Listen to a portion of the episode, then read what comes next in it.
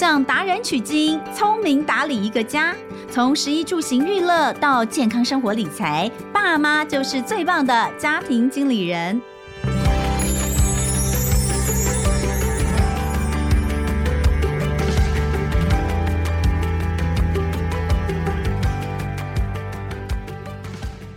大家好，欢迎收听《亲子天下家庭经理人》，我是主持人肖彤文。现在是暑假期间，很多的呃小朋友大概都跟爸爸妈妈在一起哦。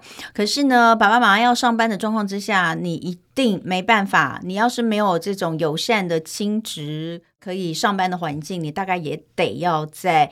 放假期间帮他找各式各样的营队，有没有？你知道我我都是在那个快要，因为我现在工作太忙了，我都是在那个突然间下礼拜暑假就要开始，或是寒假就要开始的时候，突然间发现啊，我还没有去报名营队，然后你就会发现那么贵的营队耶，一周的时间呢，大概可能都要差不多一万块哦，一天大概两三千块这样子哦。竟然通通都常常在，比如说七月的暑假要开始的时候，他三月一试出的第一周就已经全部报名报满了。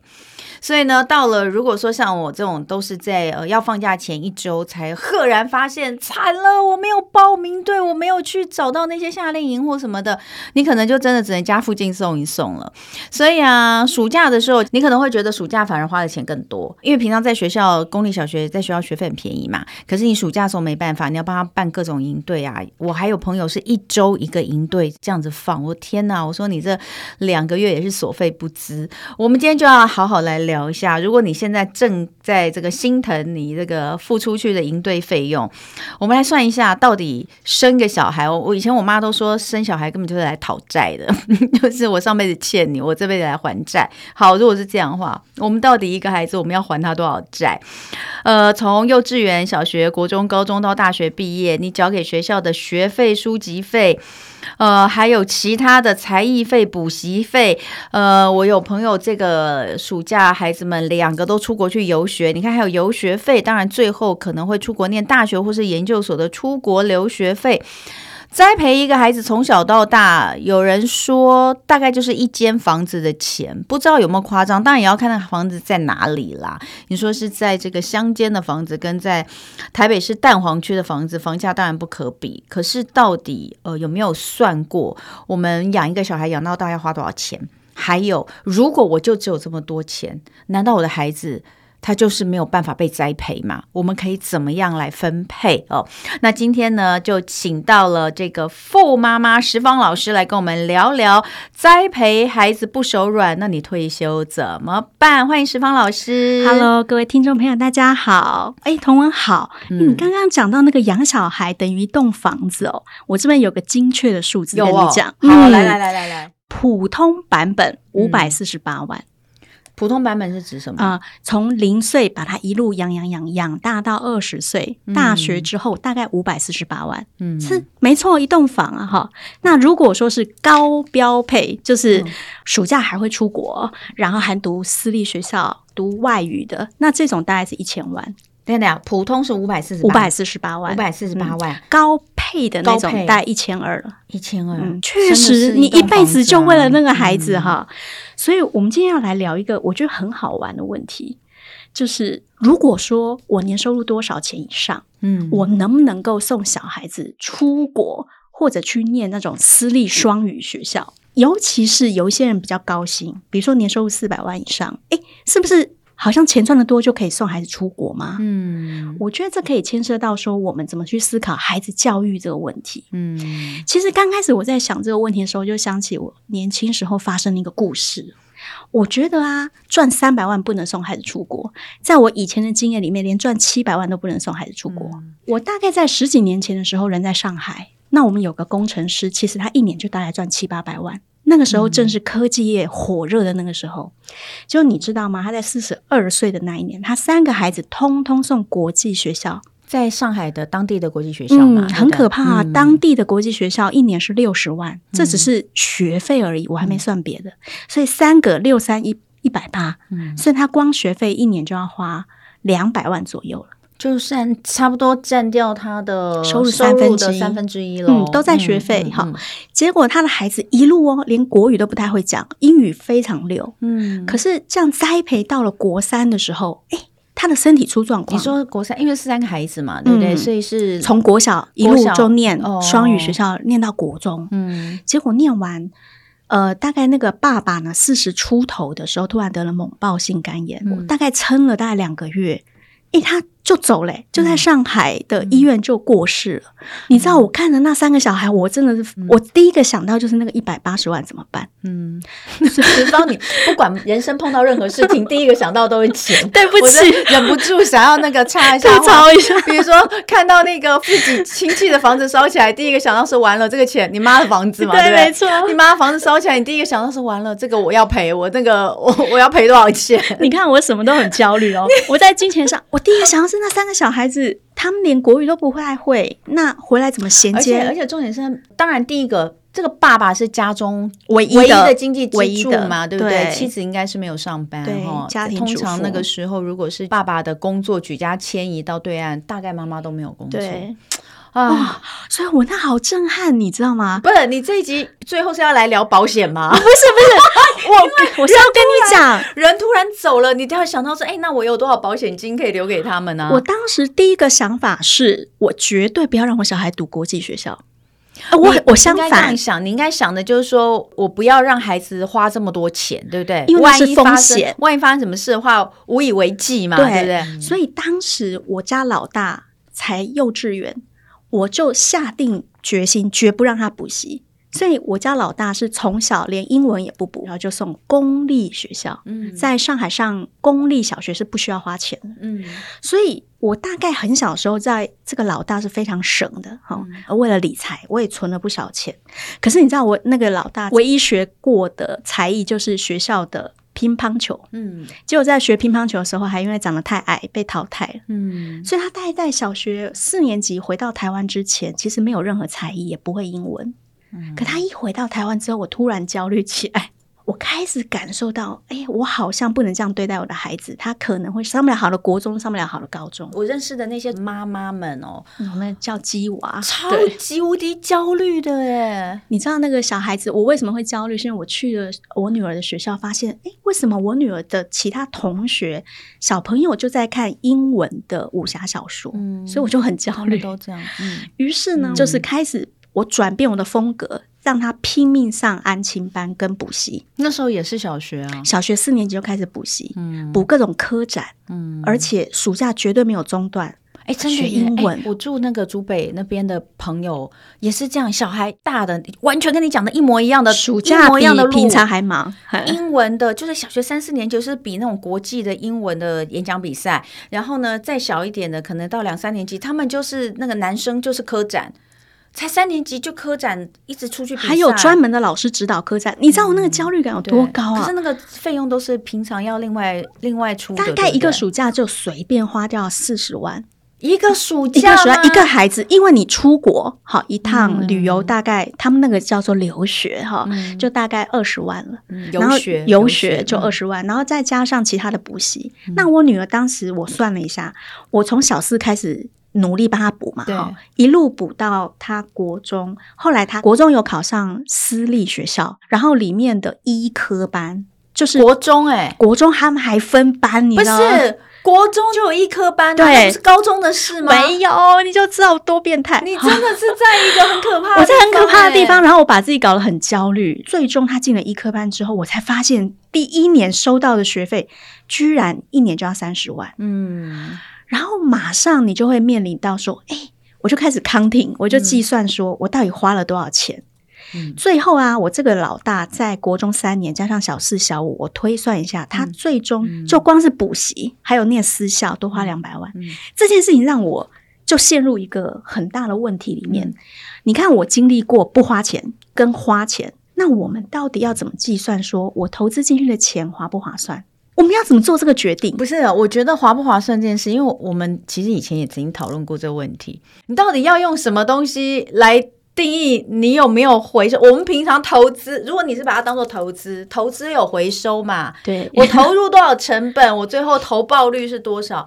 投资小孩，你你怎么看回收率啊？我我我要先讲哦，嗯、我觉得怎么可以这么样？哎，我一定要讲投资，因为人只要跟人有关的事情，我们就没有办法这么就是好像精确，或是这么能够呃理性的用一些条文来来讲。只要跟人有关的，尤其是自己的孩子投资，你觉得你投资他，在这个投资的过程当中，或许他他喜欢呢、他上这些东西，他觉得他快乐，他快乐啊！嗯、他上这个，假如他喜欢跳街舞，一直在跳街舞，一直上课，他将来也没有要拿这个东西当做他的职业啊。他去学篮球，他也没有要当做职业篮球员啊。这些东西其实都是无谓的投资吗？因为他未来不会在他的投资报酬率里面展现啊。可是他得到的可能是快乐，他有快乐复利。对，所以这些都是有很多很多其他。但我们今天其实就是针对，我们就数字来看，金钱来看。所以我很怕大家听听会觉得啊，你们怎么用钱来衡量一个人的价值值呢？你们。怎么用钱来衡量我们对于孩子投资是不是值得的？怎么可以这样讲呢？哈，呃，我就算投资他，他都会来高兴做什么做什么都好，都不要给我任何一毛钱，我都觉得开心哦，绝对可以是这样，这绝对也是 OK 的。只是我们现在这一集要讨论的就是数字，对我们只是看我们做不做得到。嗯 重点是你要先看看你有没有办法负担，对不对？好，我们继续回到这个。然后好，那你算完之后呢？你的感受是什么？我觉得啊，像我这样左脑的人，至少给我一个解除我焦虑的方法。好，嗯、但是如果这样的钱投资在我小的儿子身上，就是我们现在从孩子读书的状况已经可以看出来，嗯、那这时候我反而应该鼓励他去做别的事。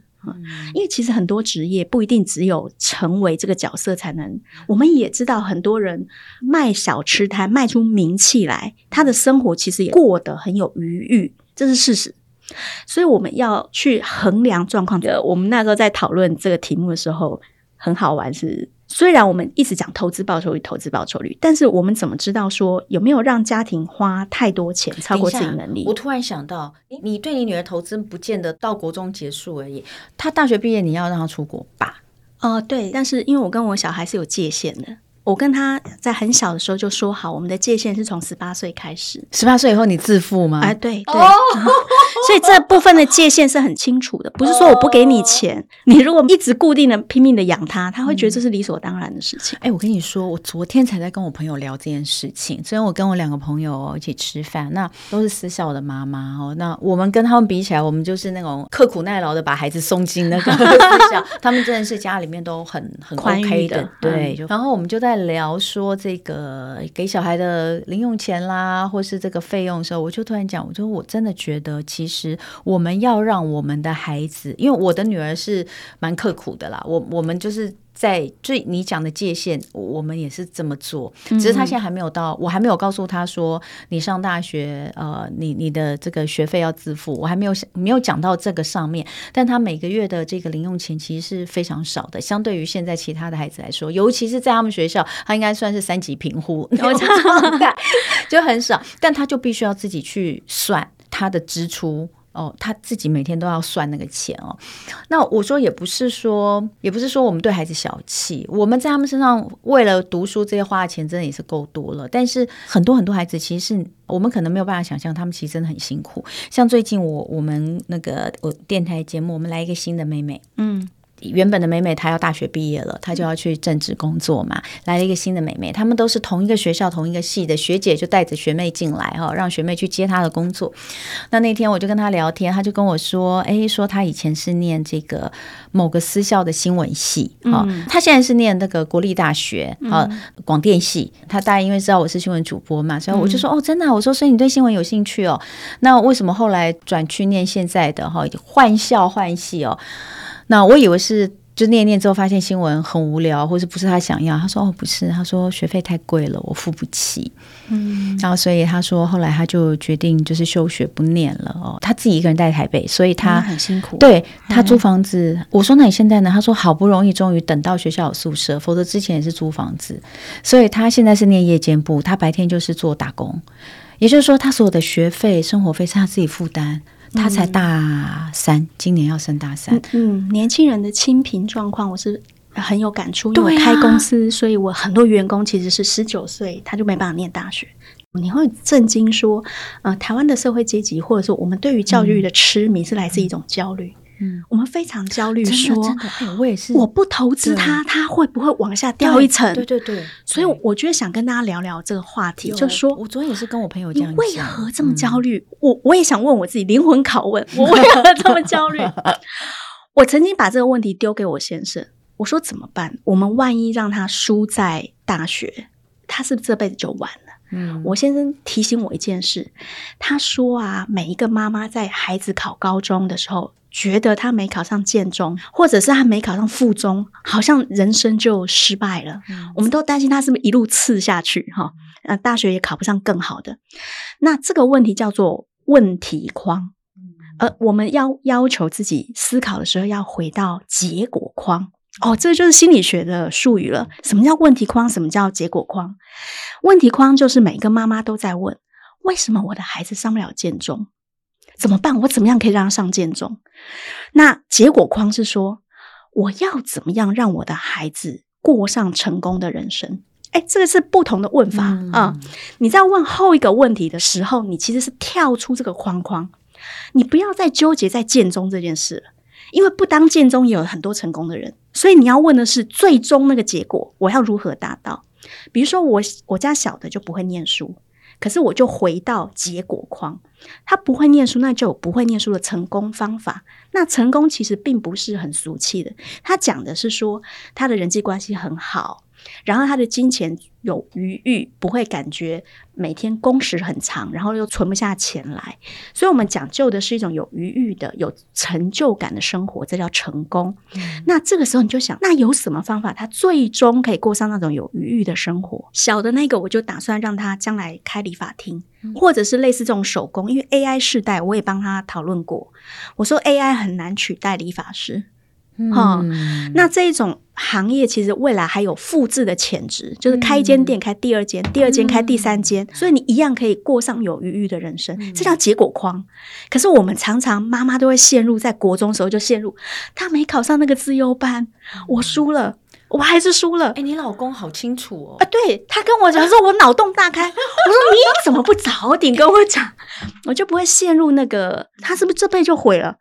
其实事实不是嘛？哎，那我觉得我们拉回来今天的这个讨论就更有意义。嗯，也就是说，我们也许跟大家讲说，哎，你你投资一个小孩要花多少钱？你这个上去可能要花多少钱？嗯，我们还没讲到到底年薪多少钱可以送小孩出国留学哈，这件事情我们还没讲到。但我觉得刚刚前面那样讲还没有进入到这边，我觉得搞不好会有人焦虑，他搞不好就开始焦虑。但是听到这边，也许你不见得要做这样的事情。你不见得是走这条路，对不对？你要看一下你的孩子他适合什么。就是我们从问题框可以先跳出来到结果框。对，你最终的那个结果要把它瞄准结果框。但人生就没有办法朝着你的计划前进，中间一定就会有变化的啊。所以我觉得我们只能做个 pioneer，pioneer 就是说我们是领航者。对对对，我们人不知前方是什么，但是我们有一个导航仪，说这个是最终的方向，嗯，然后往那边航行。那保持弹性去对待小孩。我觉得这是我的。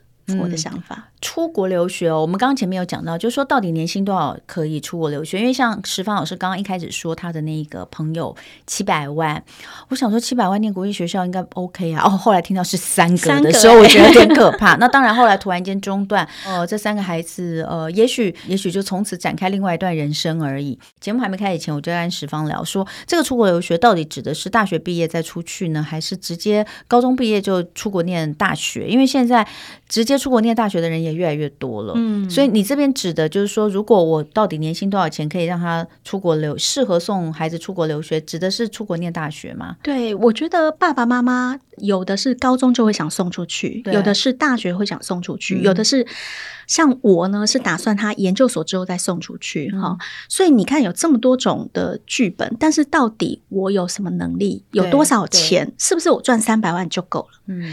我觉得我们在这边最焦虑的一点是，现在的你够，可是未来的你够不够？对对对，嗯，你现在的你赚三百万，你花两百万在孩子的教育上，也许这个时间的你可以，可是你牺牲掉的是未来可以累积财富。你自己退休金的这几年，嗯，所以对于这个问题，我都用一个很粗暴的方式去回应，嗯嗯嗯，这个人哈，我都会说，假如有一天你在焦虑这个问题的时候，就表示啊，你没有思考过说你有没有先把自己放在第一位，嗯，因为我们在上一集其实就曾经聊过，到底一个家庭在教育费上要怎么花，嗯，我说你一定要问自己能不能存下二十趴，嗯，为什么是一个这么简单的数字？因为一个。能够存二十趴的人，假如说夫妻月薪八万，那他买一千万的房子，那这样他就可以存下大约一万六。嗯，一千万的房子，他的房贷分三十年，大概是两万四一个月。那十一住行娱乐又三万，劳健保缴一缴一万，大概可以存一万六。这一万六为什么很重要？因为它是被算过的。大部分双薪家庭，假如他有缴劳健保，嗯，那他又乖乖的工作三十年、三十五年，其实到他退的时候，夫妻两个人大概每个人可以领到两万，加起来是四万。就光劳退这样哈，那他的那个原本每个月存下来的现金可以做什么事？他可以放在五趴投资工具上，滚三十年，大概刚好是一千三。那你你知道，你这个都赚四万的人，他又买了一栋一千万的房子，有房了，然后他又可以存下一万六，这样子持续三十年之后，他会有什么剧本？你知道吗？嗯，在他退休的时候，他会有一栋房子，嗯，同时他会有。四万块的劳退，夫妻两个又有四万块可以当做现金，嗯、都放在股票或者是基金，嗯、然后还有四万块的股息股利收进来，嗯、这是不是很完美的状态？嗯、什么都有。你看有一些人，同文，你看有些人有房，可是手上没钱，嗯、到退的时候也是焦虑啊。嗯、有的是，哎，都把钱给小孩了。结果期望小孩子做高薪的工作，然后期望他哺育你嘛？嗯，千万不要，千万不要做这种事，嗯、这个打坏关系，而且呃增加很多矛盾。然后重点是主控权也不在你身上，嗯、变相又太多。所以在投资上面，我们现在就是因为我毕竟是理财的作家，嗯、所以我从投资的角度来看，我会希望你走安全剧本。嗯，这个安全剧本是你的身心健康，而你对孩子只有爱。而没有渴望、没有欲望的时候，嗯、你们的关系跟情感的累积是健康的，是正向的，是复利成长。嗯，我会希望我们每一个人都过上这种人生，所以宁愿在前面我们做保守投资，嗯、就是即使你年薪两百万，你还是对要求自己存下二十万，然后把房贷缴完，万一剩下来的钱确定没办法帮孩子的时候，你只好叫他放弃，你自己也要放弃这个出国。这件事情，嗯，因为我们说了嘛，结果框，你最终可以曲折向上，得到不错的生活的时候，不一定要呃拿到国外的什么才能够进戏骨，戏骨最后再赚钱回来。我刚刚才跟那个小编在聊，我说你以为进了戏骨去当个软体工程师，年薪十三万美元，你知道光是扣税又扣掉可能三十趴，然后剩下来呢，你要缴。矽谷那边的房租，嗯，光戏谷哦，一个小套房就租月租七万块，嗯，我就说你有没有算过可支配盈余？嗯，我们回到就是你到底握在手上钱有多少？不但工时长，而且很可能他剩下来不见得比在台湾上台积电啊或者是联发科工作剩的多，嗯，那你何必没有过上结果框？就是你跟孩子都过得很快乐，然后你们都觉得很有亲密感，你们对互相都很满意。如果不是，而是过的，我埋怨你，我当年就是这样投资你，嗯、你怎么可以这样对我？嗯、你觉得哪一种剧本是你想要的？嗯，对啊，是孩子会有什么？比如说像你两个小孩，对，你晓得这个就没送私立了嘛？对对，他会觉得怎样吗？哦，我很早的时候就跟他说，我们要认清楚自己是。好残忍的妈妈，你认真的吗？我会告诉他结果框，就是你一样可以过上什么样的生活，但是你要付出的代价是这样子，这样子。就是我把 Pioneer，就是我们把地图摊开，然后跟他说，一样可以到那个岛，可是你要走这个路径。所以，我小的那个其实很清楚他的路径是什么。嗯，对。如果以我们现在的升学的管道来看的话，其实基本上就是两个孩子，一个就是走呃升学大学的路，另外一个其实比较类似技职，对对不对？对对，我觉得这个想法是非常好的，就是说你能够在早一点的时候就看到，因为我们既然要讲教育、投资孩子，你先要知道你的孩子他适合往哪边去。可是有的时候我们会觉得啊，孩子还有未来，他未来潜力无穷，我们怎么能那么早就？好像帮他定了一条路，我就觉得说他不行，搞不好他后面念念很 OK 啊。哦，我觉得这是我们的责任哦。哦，这个我倒是蛮坚持。我们作为妈妈，因为你是第一线嘛，哈，你观察他。不过这有时候真的也很难讲。我身边真的也看到很多，尤其是男孩子，男孩子在小学的时候比较看不出来。哦，我身边有两个很好的朋友，两个孩子在小学的时候毕业之前从来没有进过前十名，可是这两个现在都大学了，一个是医学系，啊，一个是差这么远？台大化工。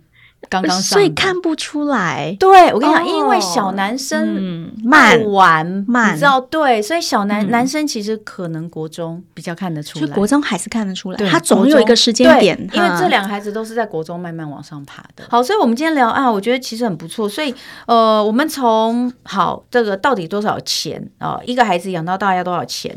然后呢，你什么样的状况其实是你你可以出国留学的？